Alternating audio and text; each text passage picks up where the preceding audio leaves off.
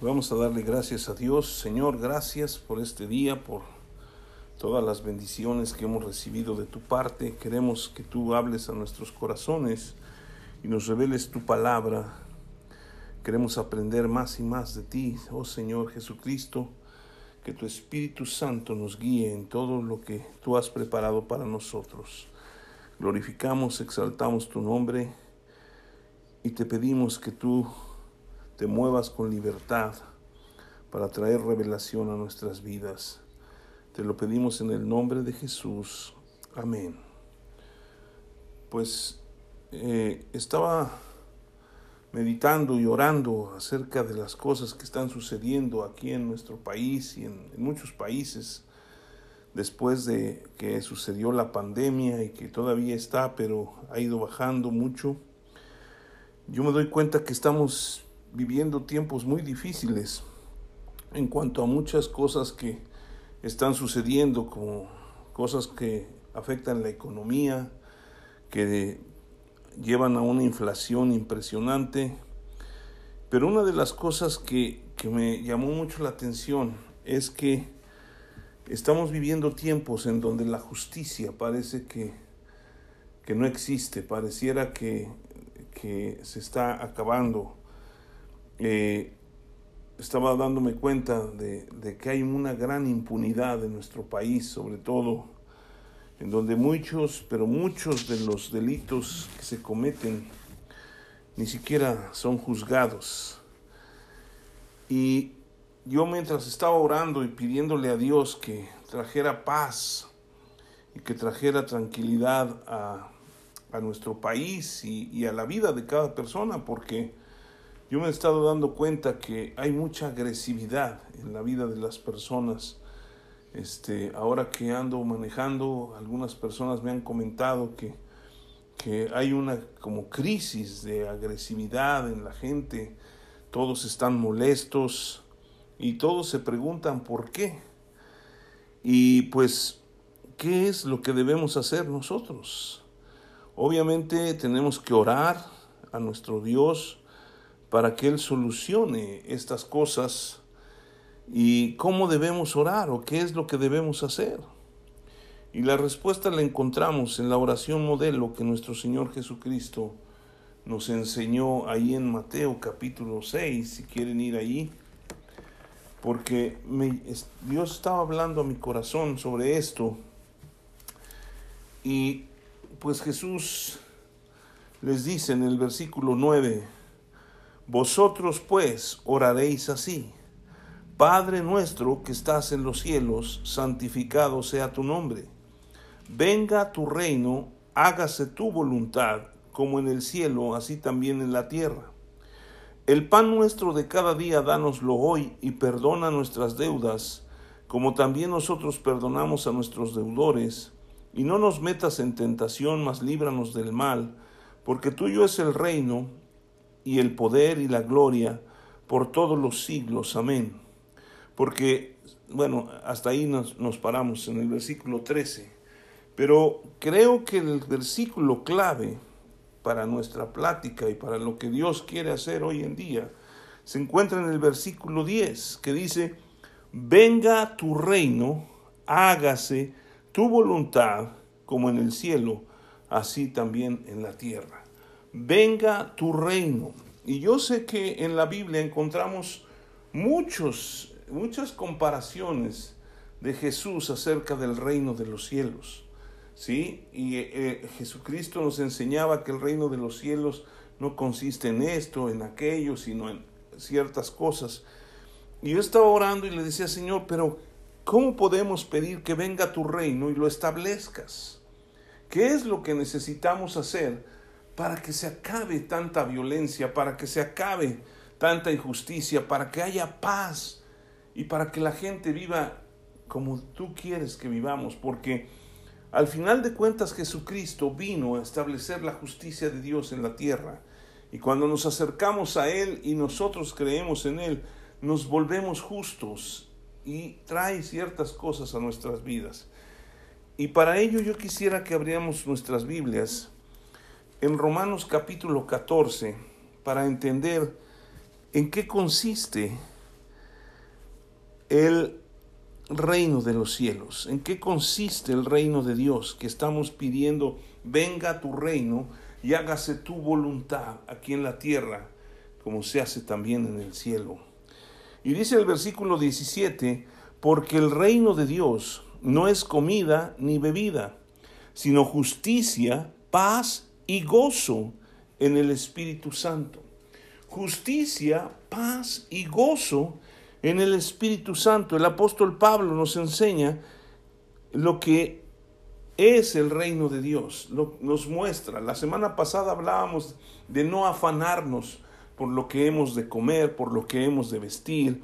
Y aquí Él nos está diciendo, el reino de Dios no consiste en comida y en bebida, que es lo que mucha gente hoy está buscando, sino en justicia, paz y gozo. El gran problema es que muchas personas están tomando la justicia por su propia cuenta, pero esa justicia no lleva a la paz, no lleva al gozo. ¿Sí? La justicia de Dios es la que nos lleva a la paz y al gozo del Señor en nuestras vidas. Entonces es muy importante que nosotros entendamos qué tipo de justicia es la que se necesita para que haya paz. Y aquí pues podríamos decir, ¿qué es la justicia? Y yo podría decirle que la justicia es una parte importantísima para que haya paz y para que haya gozo. Si no hay justicia, no encontraremos jamás paz y no encontraremos el gozo que nos habla la palabra de Dios. Y si usted va conmigo a Isaías en el Antiguo Testamento, este versículo es impresionante porque habla del rey justo. No vamos a leer todo el capítulo, pero en realidad vamos a leer solamente un versículo, que es el versículo 17. ¿Sí? Capítulo 32 de Isaías, en el versículo 17. Dice así, y el efecto de la justicia será paz, y la labor de la justicia será reposo y seguridad para siempre. Lo vuelvo a leer, ¿sí? Y el efecto de la justicia será paz, y la labor de la justicia reposo y seguridad para siempre, ¿sí? La justicia de Dios, ¿sí? Es lo que en palabras muy sencillas podríamos decir, porque hay muchos, estuve buscando varias eh, versiones y varios, varias traducciones de lo que es justicia, pero todas explican muchas cosas, pero yo quiero decirles algo en palabras muy sencillas, ¿sí? Es la intención de ser y hacer lo correcto, ¿sí? La intención de ser y hacer lo correcto. Y para eso nosotros tenemos que empezar a cambiar nuestra forma de pensar. Porque no para todos es lo mismo ser o hacer lo correcto. Para unos lo correcto es una cosa, para otros lo correcto es otra cosa y para otros es totalmente diferente. Pero cuando nosotros buscamos la justicia de Dios, ¿sí? La justicia de Dios es lo correcto para Dios. Dios es un Dios justo, ¿sí? Y el hombre con su pecado se había alejado de Dios. Él cometió injusticia, el hombre. Y Dios necesitaba reparar la justicia, satisfacer su justicia, y para hacerlo tuvo que venir Jesucristo, su único Hijo, ¿sí? Para cumplir toda la ley que él había establecido y para morir derramando su sangre, ¿sí? En la antigüedad vemos que solamente era cubrir los pecados a través de la sangre de corderos y de otras, otras especies de animales. Pero Jesucristo es el Cordero de Dios que vino a quitar el pecado del mundo, el que vino a cumplir la justicia de Dios para traer la paz. ¿Sí? Entonces, si nosotros queremos entender qué es la justicia, tendríamos que ver la palabra de Dios, conocer a Cristo y luego entender que es la intención de ser y hacer lo correcto. Yo quiero ser como Jesús y hacer lo que hizo Jesús. ¿Sí? De hecho, por eso los apóstoles y la gente que siguió a Jesús se le llamaban los discípulos de Jesús, la gente que fue enseñada por él. Y si nosotros nos, nos llamamos a nosotros mismos como discípulos de Jesucristo, necesitamos entender o aprender a hacer y a hacer lo que Él hizo. ¿sí? Él vino a mostrarnos el amor de Dios y Él nos dijo que debíamos amar a los demás como Él nos amó a nosotros. Entonces, volviendo a Isaías, dice, el efecto de la justicia será paz. No vamos a encontrar ni ninguna paz interna o ninguna paz externa mientras nosotros no nos sintamos justificados. ¿Sí? Mientras no nos sintamos justificados y la única forma de que nosotros podemos alcanzar la justicia es a través de Jesucristo. La Biblia dice que justificados pues por la fe tenemos paz para con Dios. Y esto no de nosotros, lo hemos leído varias veces ese versículo, es un don de Dios, porque Dios quiere establecer la paz. Jesucristo dijo, mi paz os dejo, la paz os doy, no como el mundo la da. ¿Sí? Entonces nosotros tenemos que buscar la justicia de Dios. ¿Sí? Para que nosotros podamos ser y hacer lo correcto. Pensar correctamente nos va a llevar a hacer las cosas correctamente. Pero si queremos, volviendo a lo que hablábamos del el reino de Dios, es que Él venga, el reino de Dios venga a la tierra y se haga la voluntad de Dios, como se hace en el cielo, aquí en la tierra. Y la voluntad de Dios es que ninguno perezca, sino que todos procedan al arrepentimiento, que todos aprendamos la justicia de Dios y nos convirtamos en justos, porque ahora nosotros, Él nos ha dado su justicia.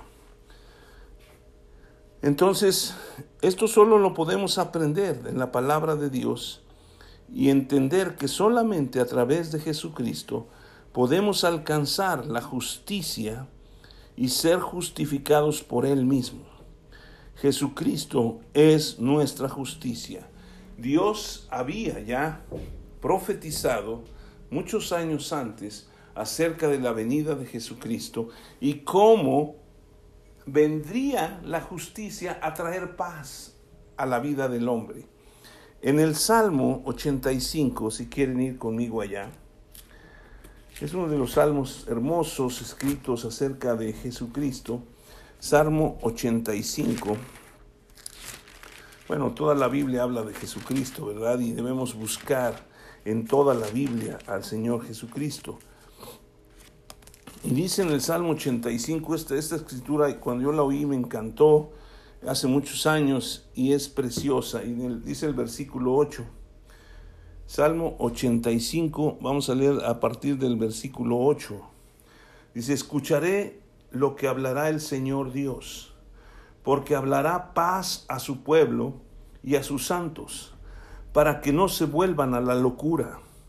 Ciertamente cercana está su salvación a los que le temen, para que habite la gloria de nuestra la gloria en nuestra tierra. La misericordia y la verdad se encontraron. La justicia y la paz se besaron. La verdad brotará de la tierra y la justicia mirará desde los cielos.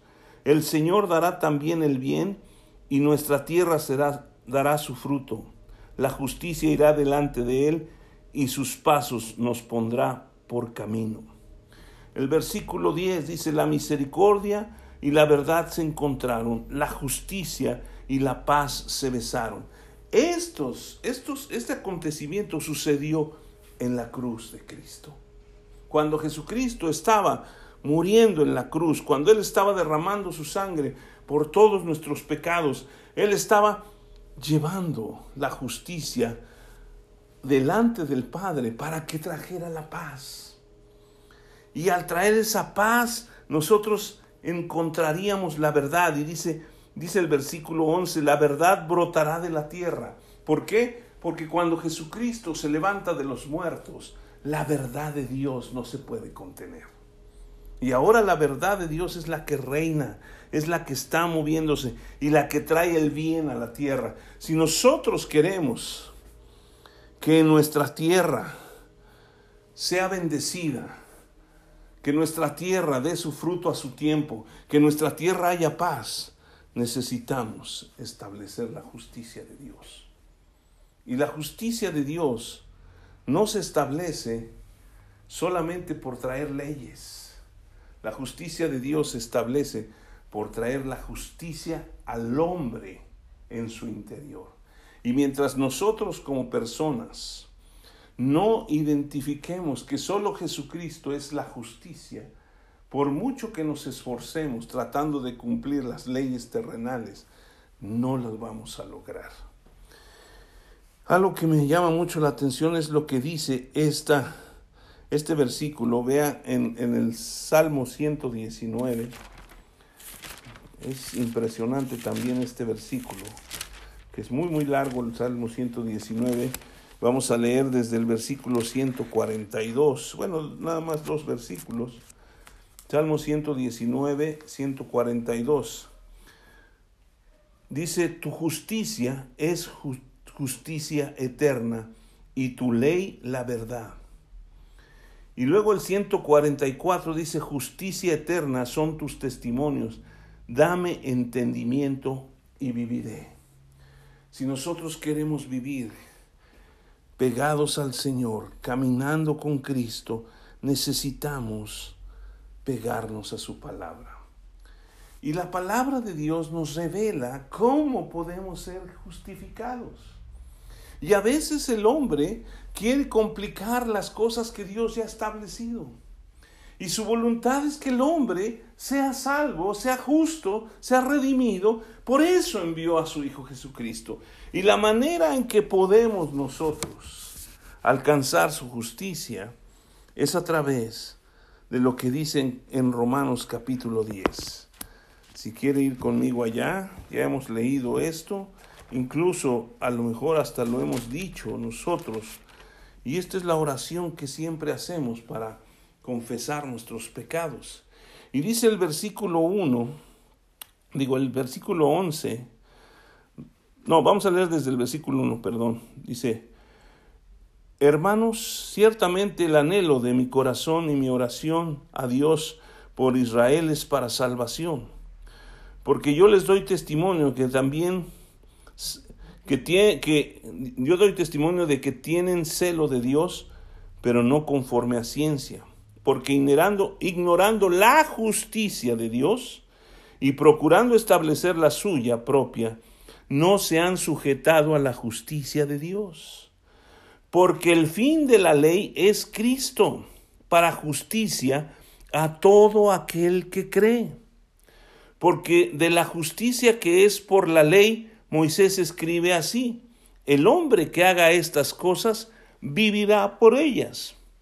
Pero la justicia que es por la fe, dice así, no digas en tu corazón quién subirá al cielo, esto es para traer abajo a Cristo, o quién descenderá al abismo, esto es para hacer subir a Cristo de entre los muertos.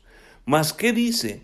Cerca de ti está la palabra, en tu boca y en tu corazón. Esta es la palabra de fe que predicamos que si confesares con tu boca que Jesús es el Señor y creyeres en tu corazón que Dios le levantó de los muertos, serás salvo, porque con el corazón se cree para justicia, pero con la boca se confiesa para salvación.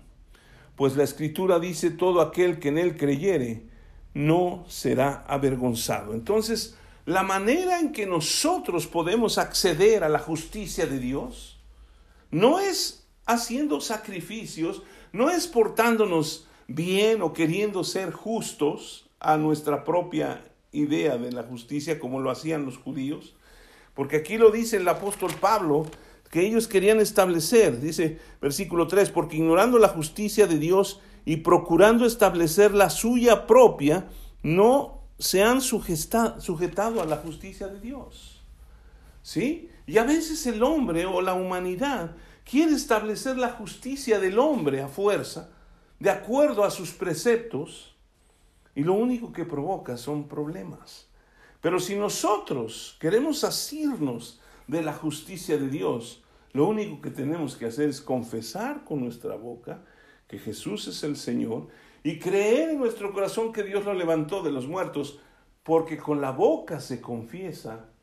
¿Sí? ¿Qué dice el versículo ahí? Lo volvemos a leer porque a mí me interesa, porque con el corazón se cree para justicia, pero con la boca se confiesa para salvación. El creer es importantísimo para establecer la justicia de Dios aquí en la tierra. Si no creemos en Dios, ¿cómo se establecerá el reino de Dios aquí en la tierra que, que no consiste en comida ni bebida, sino en justicia, paz y gozo en el Espíritu Santo? Pero ¿qué hacemos nosotros que ya hemos creído? Que ya nos sentimos justos y que de hecho somos justificados delante de Dios por medio de Jesucristo. Pues nos deja una gran tarea. Porque si leemos el versículo 11 en adelante, dice, pues la escritura dice, todo aquel que en él creyere no será avergonzado, porque no hay diferencia entre judío y griego, pues el mismo que es Señor de todos, es rico para con todos los que le invocan. Y viene aquí algo impresionante, porque dice, porque todo aquel que invocar en el nombre del Señor será salvo. Y viene una pregunta. ¿Cómo pues invocarán aquel en el cual no han creído? ¿Y cómo creerán en aquel de quien no han oído? ¿Y cómo oirán sin haber quien les predique? ¿Y cómo predicarán si no fueren enviados? Como está escrito, cuán hermosos son los pies de los que anuncian qué? La paz, de los que anuncian buenas nuevas. ¿Cómo van a oír? ¿Cómo van a invocar el nombre del Señor las personas que no le conocen? Aquellos que hoy en día pareciera que tienen cauterizada la conciencia y que matan sin ton ni son a, a quien sea. ¿Cómo? Pues necesitamos llegar nosotros a ellos. Como las personas que llegaron a nosotros hablándonos de las buenas nuevas de Jesucristo. Necesitamos tomar ese, ese reto de ir a anunciar el Evangelio, porque solamente así cambiaremos nuestra nación. La justicia se establecerá cuando Jesucristo se establezca su reino en la tierra. Ese reino que consiste en justicia, paz y gozo en el Espíritu Santo. Y nos corresponde a nosotros, ¿sí? Nos corresponde a nosotros, usted y yo, que hemos recibido a Cristo, que le hemos confesado con nuestra boca, que hemos creído en nuestro corazón. Y el versículo 15 dice, ¿cómo predicarán si no fueren enviados? Y después dice, como está escrito, cuán hermosos son los pies de los que anuncian la paz. Solo a través de la justicia de Dios, de Jesucristo, delante del Padre, viene la paz. Solamente así. ¿Sí? Y esto es importante, porque cuando a nosotros anunciamos el Evangelio, cuando anunciamos las buenas nuevas, estamos trayendo un una palabra de justicia para las personas que nos escuchan y esa justicia traerá paz. ¿Se acuerdan de lo que hablábamos en Isaías? ¿Sí? Que es el efecto de la justicia será la paz. Cuando anunciamos la justicia de Dios, no para condenar a la gente, no para decirles eres un pecador, te vas a ir al infierno, no, para que anunciemos que el justo murió por los injustos y ahora nosotros somos la justicia de Dios en Jesucristo. ¿Sí? De acuerdo a 2 de Corintios 5, 21.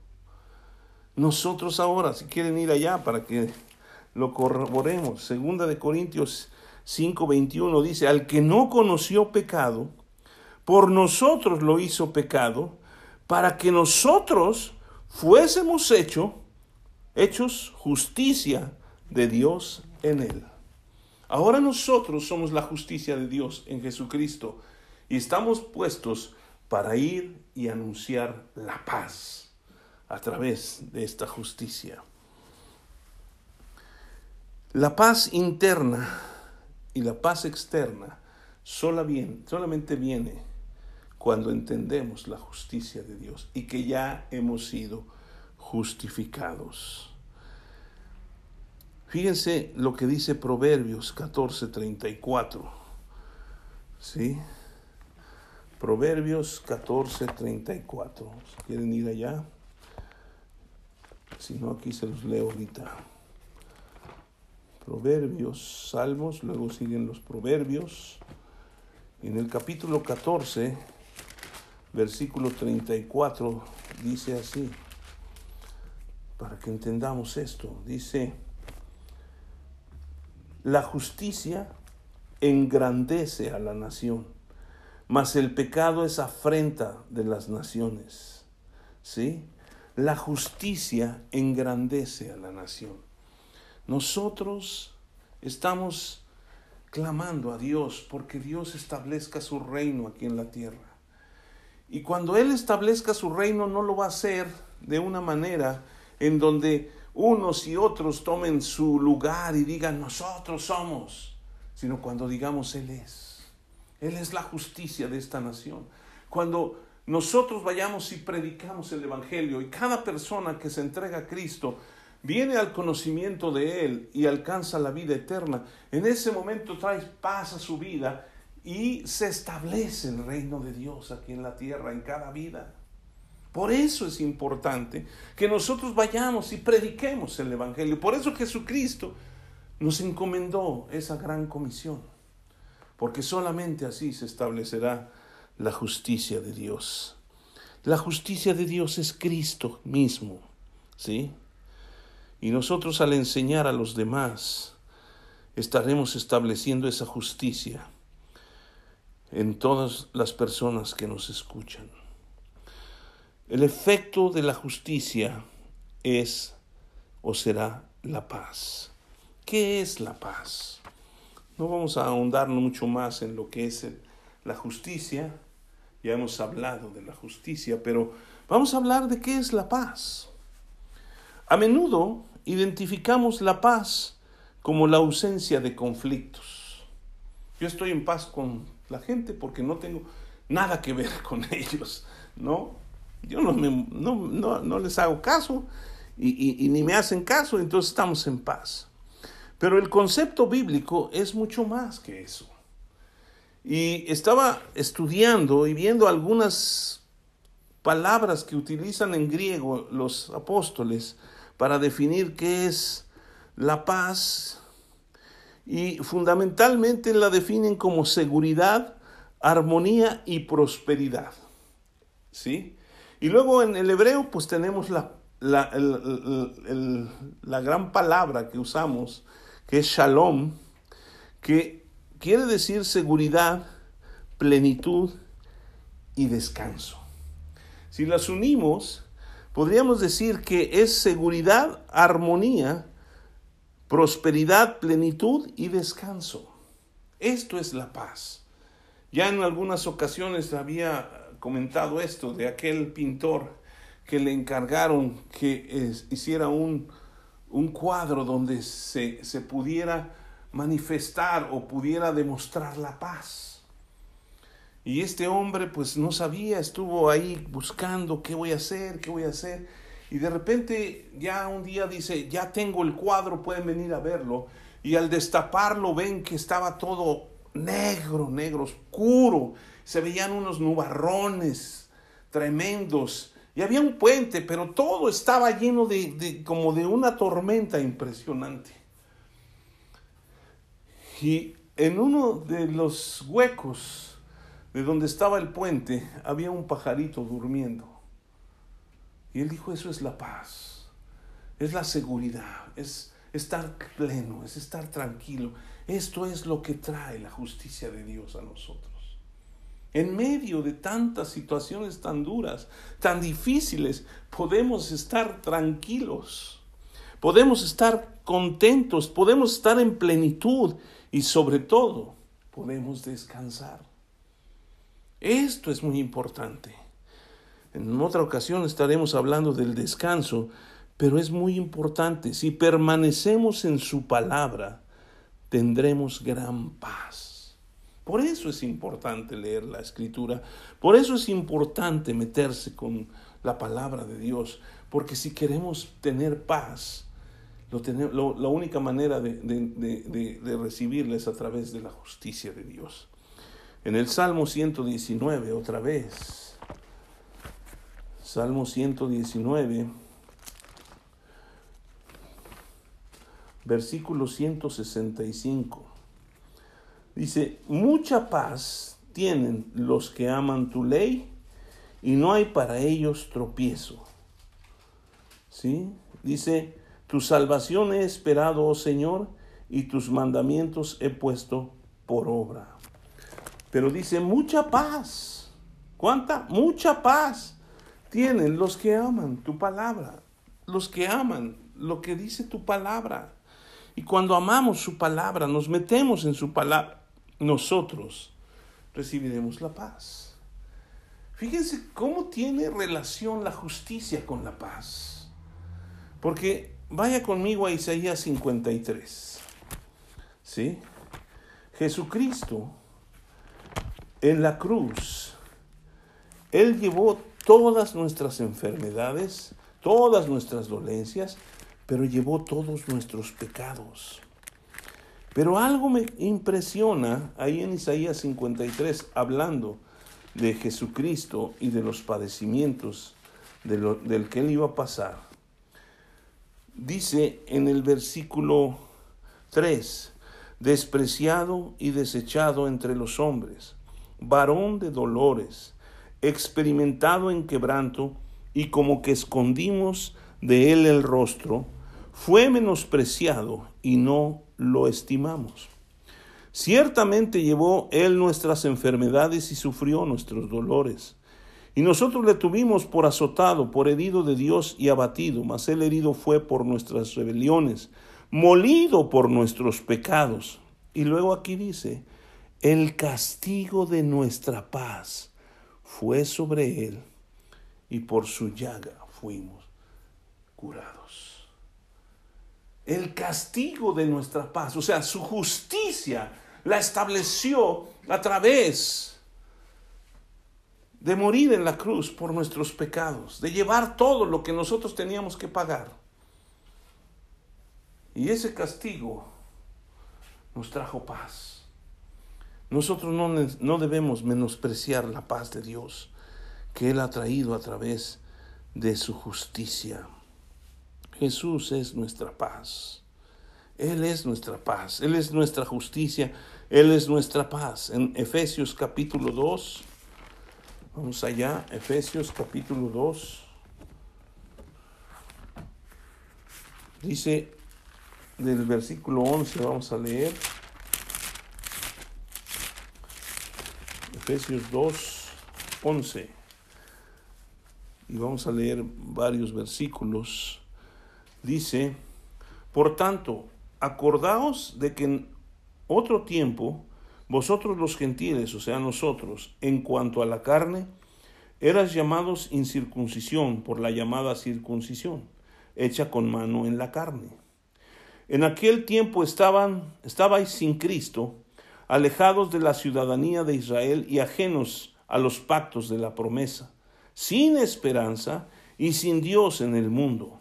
Pero ahora, en Cristo Jesús, vosotros que en otro tiempo estabais lejos, habéis sido hechos cercanos por la sangre de Cristo, porque Él es nuestra paz, que de ambos pueblos hizo uno, derribando la pared intermedia de separación, aboliendo en su carne las enemistades, la ley de los mandamientos expresados en ordenanzas, para crear en sí mismo de los dos un solo y nuevo hombre, haciendo qué? La paz. Y mediante la cruz reconciliar con Dios a ambos en, uno en un solo cuerpo, matando en ella las enemistades. Y vino y anunció las buenas nuevas de paz a vosotros que estabais lejos y a los que estaban cerca, porque por medio de él los unos y los otros tenemos entrada por un mismo espíritu al Padre. Así que ya no sois extranjeros ni advenedizos, sino conciudadanos de los santos y miembros de la familia de Dios.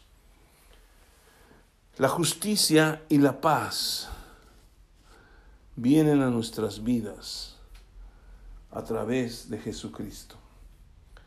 Y esto nos va a llevar a vivir una vida plena, una vida de bendición. Ya hablamos de lo que es la paz. Hablábamos de que es seguridad, armonía, prosperidad, plenitud, descanso. Y esto nos va a llevar al gozo. El gozo hoy en día pareciera que ya desapareció en muchas personas. Es difícil ver a alguien que se goce con otras personas. Si a alguien le va bien, en lugar de gozarse porque le va bien, hay envidias. Si alguien está prosperando, ¿por qué él y no yo? Y hasta nos atrevemos a reclamarle a Dios. ¿Por qué, Señor, si yo soy una persona que te amo, que te oro, que te busco, a mí no me bendices y aquel sí? ¿El que hizo? Pues es Dios soberano y lo hablábamos la semana pasada. Él puede hacer lo que Él quiere, pero también nos quiere bendecir porque Él nos ha dado promesas preciosas y grandísimas para que por medio de ellas podamos participar de la naturaleza divina. En la vida muchos de los momentos memorables tienen una característica en común y es el gozo. Nos acordamos siempre de los momentos más hermosos que hemos vivido. No importa si estábamos en una situación de crisis, pero cuando hay gozo y alegría, nosotros vivimos muy contentos. Y el gozo se traduce de muchas maneras, pero la más fuerte o la más frecuente es alegría, regocijo o entusiasmo. Y cuando nosotros tenemos gozo, yo quiero decirle que esa palabra, si la pudiéramos poner como sinónimo entusiasmo, entusiasmo quiere decir Dios en nosotros, enteos, Dios en nosotros. Y cuando nosotros recibimos la justicia y la paz, no va a haber otra cosa más que gozo en nuestras vidas. Me llama la atención que el apóstol Pablo en Filipenses, ahí atrásito de Efesios, Filipenses, digo ahí adelantito, es adelantito, no es atrás. En Filipenses, él dice estas palabras después de estar en la cárcel. Él escribió la epístola a los filipenses desde la cárcel, ¿sí? Y dice en, en Filipenses capítulo 4, versículo 4. Bueno, vamos a leer desde el versículo 1. Dice, así que, hermanos míos, amados y deseados, gozo y corona mía. Estad así firmes en el Señor, amados. Ruego a Evodia y a Sintique que sean de un mismo sentir en el Señor. O sea que andaban ahí echando sus pleitillos, ¿no? O si quiere ponerle a una hija algún nombre de estos, pues entonces ahí está, para que sea bíblico. Y dice, asimismo te ruego también a ti, compañero fiel, que ayudes a estas que combatieron juntamente conmigo en el Evangelio con Clemente también y los demás colaboradores míos, cuyos nombres están en el libro de la vida. Y luego él dice, regocijaos en el Señor siempre. Otra vez os digo, regocijaos. Regocijaos en el Señor siempre. Otra vez os digo, regocijaos. Un hombre que estaba en la cárcel, un hombre que a lo mejor estaba padeciendo situaciones terribles, porque los tenían ahí muy lastimados incluso. ¿Sí? Estaba hablando de regocijarse. Pero a mí lo que me llama la atención es versículo 1, dice, así que hermanos míos, amados, deseados, gozo y corona mía. Cuando alcanzamos gente para Cristo, cuando ellos entregan su vida a Jesucristo y reciben la justicia y la paz, no solamente hay gozo para ellos, sino para nosotros también. ¿Sí? Necesitamos tener gozo y mostrar el gozo. ¿Sí? Para mí no es como un sentimiento solamente. Es el gozo, es una decisión, como el amor. ¿Sí? Y nosotros tenemos que decidir gozarnos porque tenemos a Jesucristo en nuestras vidas. Y cuando tenemos paz interior y exterior, somos libres de preocupaciones. ¿Sabe qué es lo que más roba el gozo a las personas? Las preocupaciones, ¿sí? Hablábamos la semana pasada que por nada estemos afanados, sino que sean conocidas nuestras peticiones delante de Dios.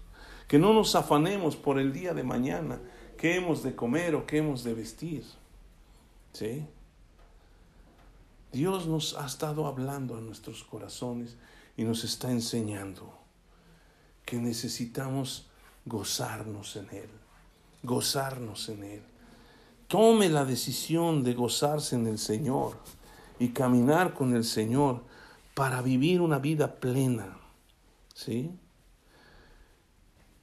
El gozo es parte de el fruto del Espíritu Santo.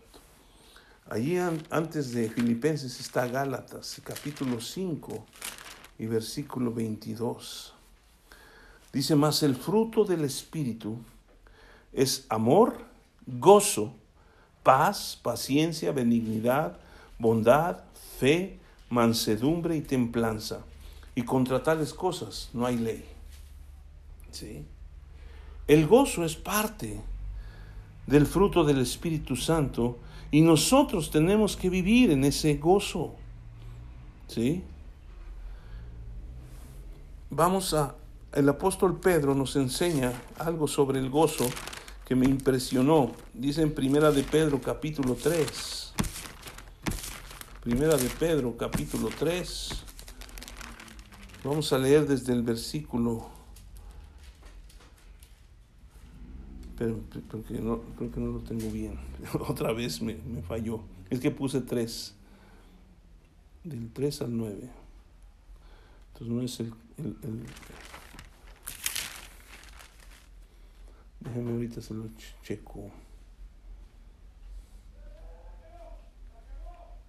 A ver, ahorita, permítame, permítame, no se me...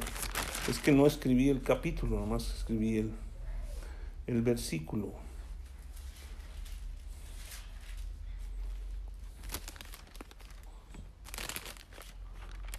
A ver. Bueno. El, gozo del Señor es muy importante en nuestras vidas. Ahorita se los, voy a leer. Primera de Pedro, capítulo 3. No es el 3 porque dice... El 1, perdón, es el 1, sí es el 1. Dice, bendito el Dios y Padre de nuestro Señor Jesucristo, que según su grande misericordia nos hizo renacer para una esperanza viva por la resurrección de Jesucristo de los muertos, para una herencia incorruptible, incontaminada e inmarcesible, reservada en los cielos para vosotros. Me llama mucho la atención como el, este cuate que era un, un, un, este, un pescador, el vocabulario que, que, que utiliza, ¿no? ¿Sí? Es incorruptible, inmarcesible, o sea que no se marchita. Y le dice que sois guardados por el poder de Dios mediante la fe para alcanzar la salvación que está preparada para ser manifestada en, en el tiempo postrero.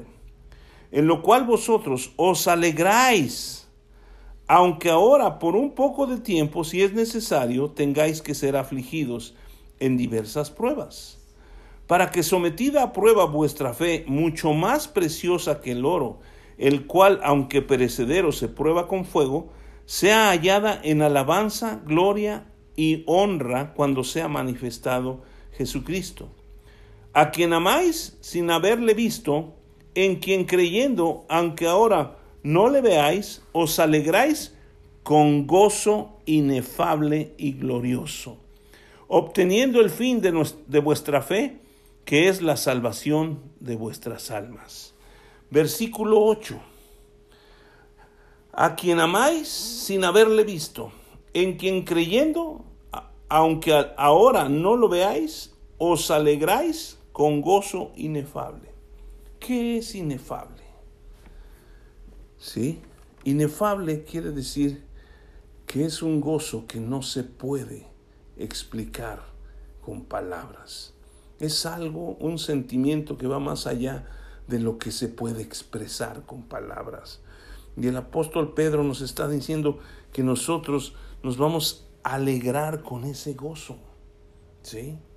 Ese gozo que transforma la vida. No se puede eh, alcanzar una vida plena sin la alegría o el gozo que Dios trae, aún en medio de las circunstancias adversas.